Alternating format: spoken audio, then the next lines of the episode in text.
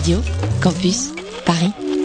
Bonjour à tous et bienvenue sur Radio Campus Paris nous poursuivons notre couverture des élections régionales. Aujourd'hui, nous recevons François Asselineau.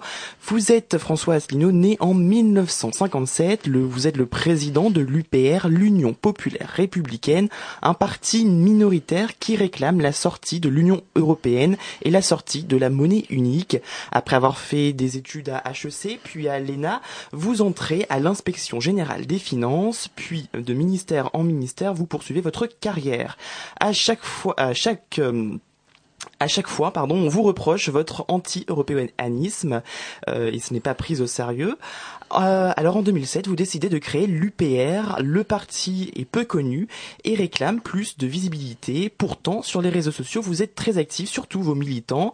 François Asselineau, vous comptez 44 230 euh, fans sur Facebook et plus de 11 000 followers sur Twitter.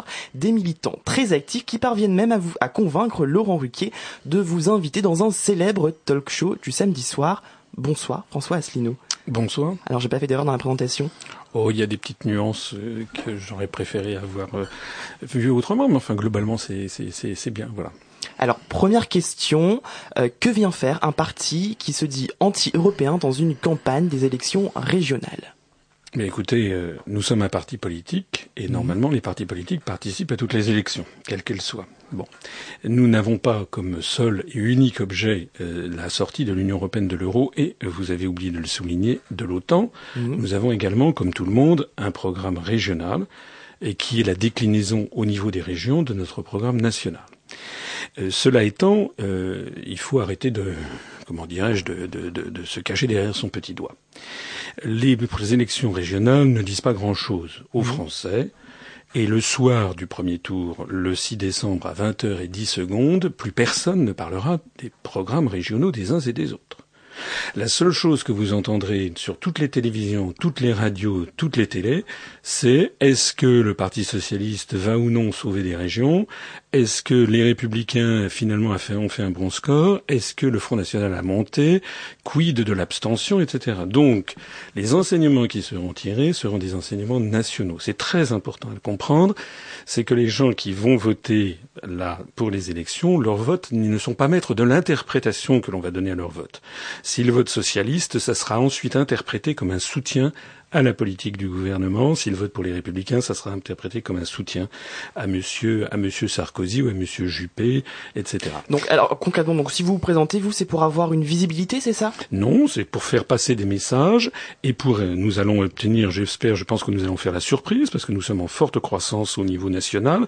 Un sondage récent nous a donné à 2%, un autre. C'est un sondage au niveau national. Hein. Au niveau national, a donné à 2%. Il y en a même un qui a laissé entendre qu'on avait peut-être 2,5%. C'est beaucoup, c'est même énorme pour un parti politique qui est blacklisté de tous les grands médias nationaux. Parce que c'est ça qui est important. Vous avez souligné tout à l'heure notre forte présence sur les réseaux sociaux et je vous en remercie. Mais vous savez, c'est une forte présence euh, qui n'a pas été choisie, euh, qui, qui, qui, nous est imposée, puisque nous ne passons jamais sur les très grands médias nationaux. Et je souligne aussi que vous avez fait Laurent Ruquier. Oui, euh, j'ai fait Laurent Ruquier selon des modalités qui seraient intéressantes à creuser. Ça a été une, une émission qui a été enregistrée dans les conditions du direct pendant 55 minutes. Le produit final diffusé, c'était 18 minutes. Et on a retiré deux tiers de ce que j'avais dit. Si vous trouvez que c'est quelque chose qui est correct et qui conforme à la démocratie, c'est moi ça n'est pas en tout cas ma, vision des choses. Alors vous l'avez dit, les grands médias ne parlent peut-être pas des élections régionales en tant que problématiques régionales. Et eh ben nous on va quand même essayer de le faire et moi je vous poser des questions sur les problématiques euh, propres à l'Île-de-France. Euh, le budget des transports aujourd'hui c'est le premier budget de la région Île-de-France. Euh, c'est le plus élevé. Vous, si vous avez une majorité régionale demain, qu'est-ce que vous faites de cette enveloppe euh, pour les transports?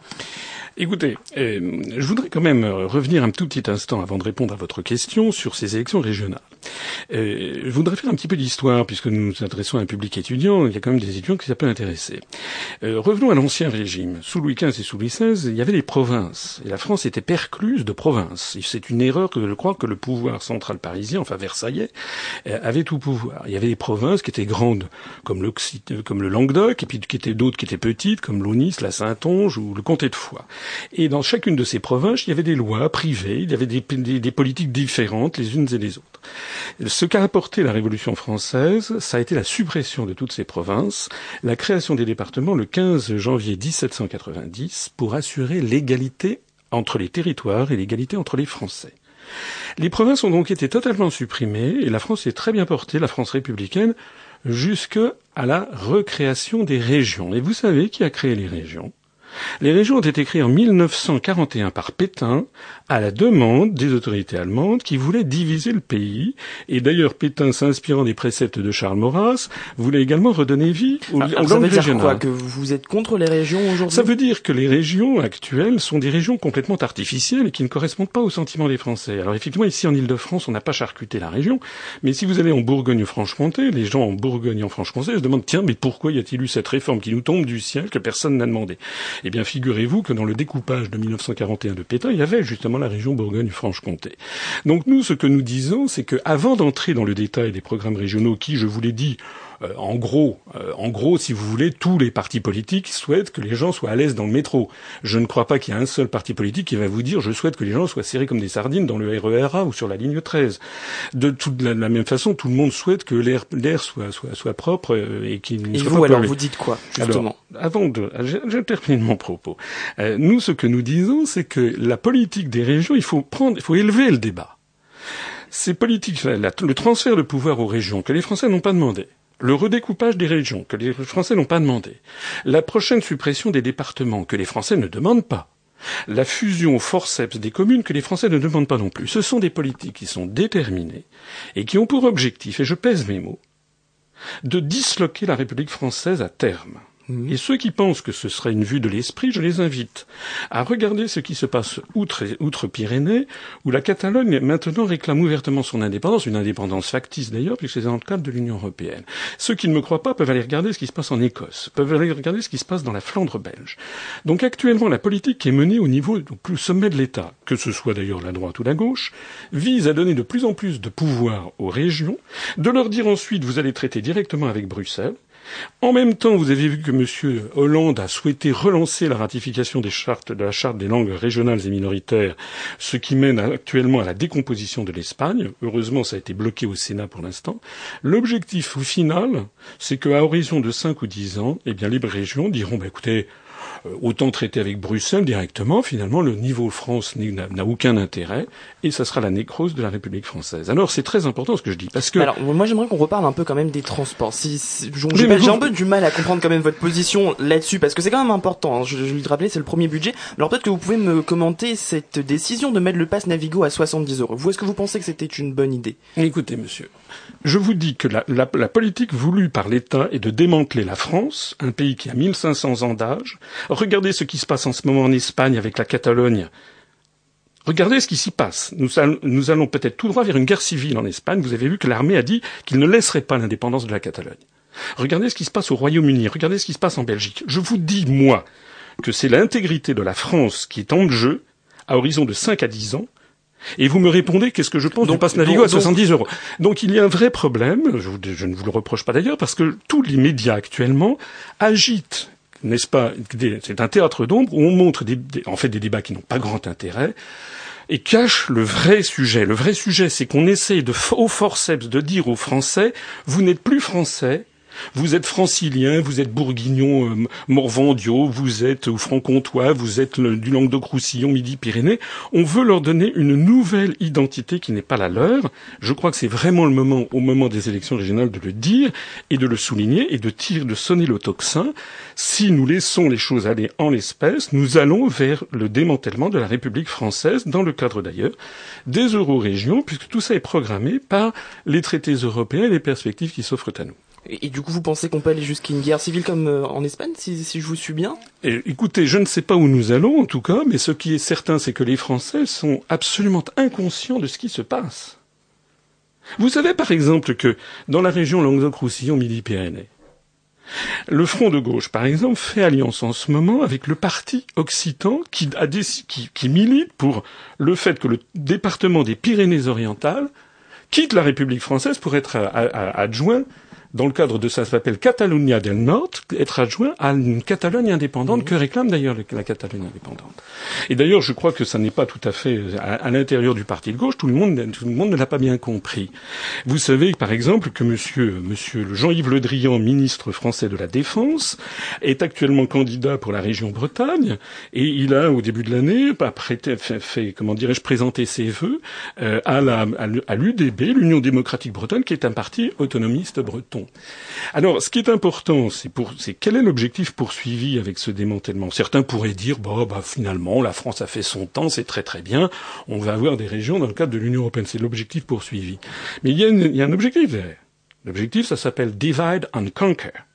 C'est l'objectif des États-Unis d'Amérique qui consiste en ce moment à morceler, à pulvériser tous les États du monde qui leur résistent.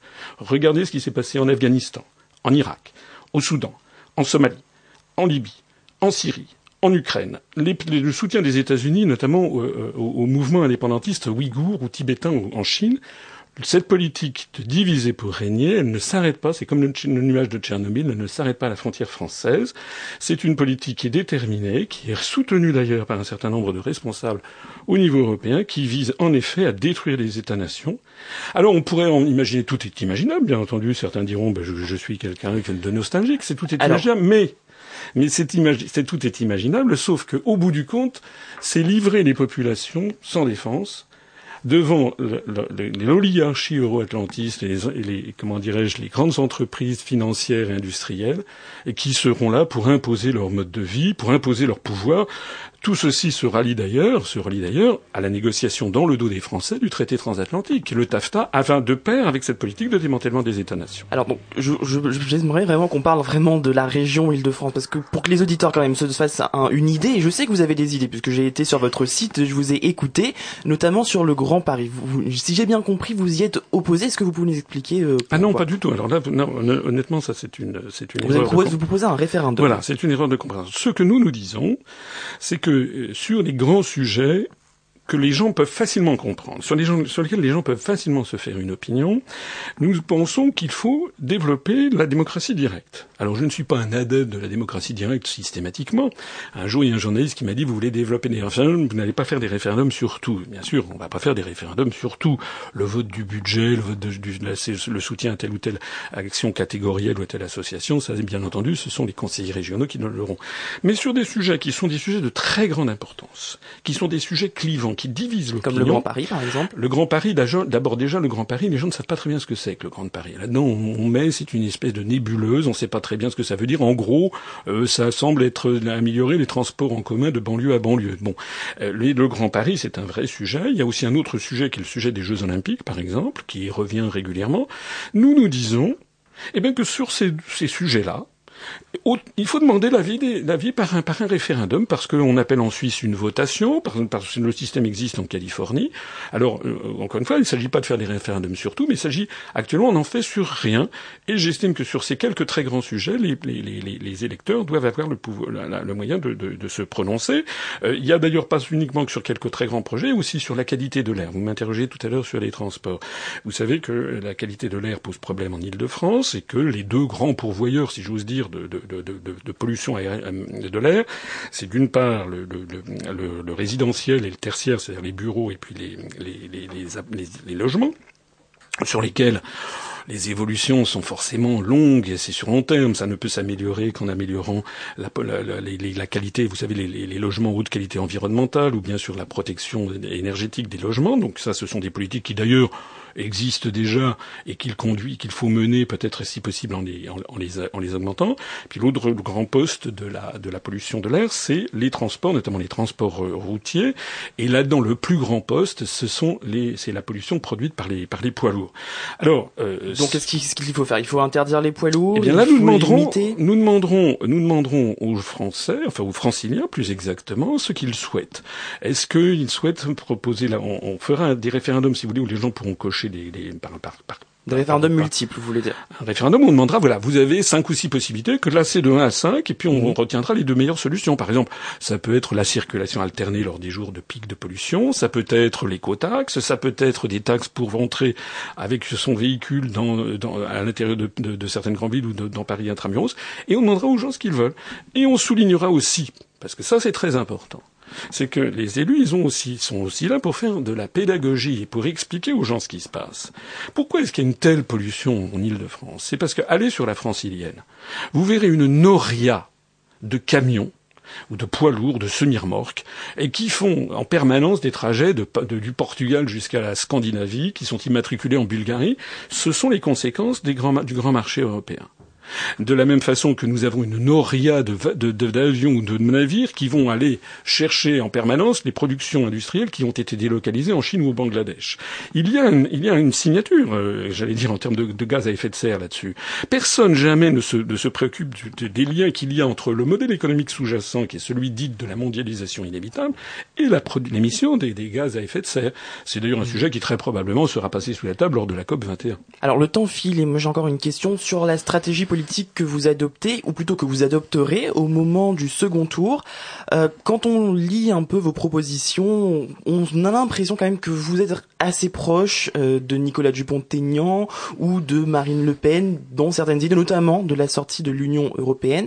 Est-ce que c'est, par exemple, vers le Front National que vous appellerez à voter au second tour? Alors d'abord, euh, excusez-moi, mais le ministère de l'Intérieur a une cellule politique qui examine de très près les programmes des uns et des autres, qui examine également la sémantique utilisée par les partis et qui examine les analyses et les propositions. Le ministère de l'Intérieur, euh, il y a un an et demi au moment des européennes, et il a de la reconfirmer pour les régionales, nous a classés en liste diverses. Mmh. Nous n'avons strictement rien à voir avec le Front National. je, je, me permets de souligner que les deux partis que vous avez cités, le Front National et, Monsieur, et, et Debout la France, ne proposent absolument pas la sortie de l'Union européenne, ni de l'euro, ni de l'OTAN. Et les gens qui ne le croient pas, je leur propose d'aller regarder les professions de foi de ces partis politiques. Au moment des élections, il n'en est jamais question. Nous offrons, je l'ai déjà lancé à plusieurs reprises, nous offrons une caisse de six bouteilles de champagne à toute personne qui présentera une profession de foi du Front National qui explique euh, que le Front National veut sortir de l'Union européenne. Il n'y a pas un parti duquel vous vous rapprochez le plus Absolument, idées? Mais pas du tout. D'ailleurs, les, les, les, les, étudiants qui, qui, nous écoutent, les étudiants ou tous les, les auditeurs, devraient aller sur notre site upr.fr et examiner en conscience, en conscience, sans idée reçue, devraient examiner notre charte fondatrice et puis notre programme. Ils y verront que notre programme excusez-moi de le dire, je pense que c'est le plus à gauche de toute la scène politique française, puisqu'il s'inspire directement du programme du Conseil national de la résistance de 1944. Nous proposons notamment la renationalisation ou l'interdiction de privatiser la SNCF, la RATP, EDF, GDF, euh, TF1, Télédiffusion de France, tous les réseaux d'assainissement et d'adduction d'eau, les réseaux d'autoroutes, ainsi que toute banque qui bénéficierait de fonds publics. Si vous estimez que ça c'est un programme de droite, moi je ne sais pas. Et donc au second tour, vous appelez à voter pour personne. Eh au, second tour, au, second tour, si nous ne sommes pas qualifiés, nous effectivement, nous non seulement nous n'appellerons à voter pour personne, nous appellerons à l'abstention, puisque nous, nous nous sentons proches ni des uns ni des autres, puisque de toute façon, c'est une scène politique où en fait vous avez le choix entre ceux qui sont pour l'Europe et ceux qui sont pour une autre Europe, ce qui revient au même, puisque nous expliquons que de toute façon on ne peut pas changer la construction européenne. La seule façon de rendre à la France et aux Français leur démocratie, c'est d'en sortir. Très bien. Merci beaucoup François Asselineau pour cette interview. Merci. Radio Campus Paris.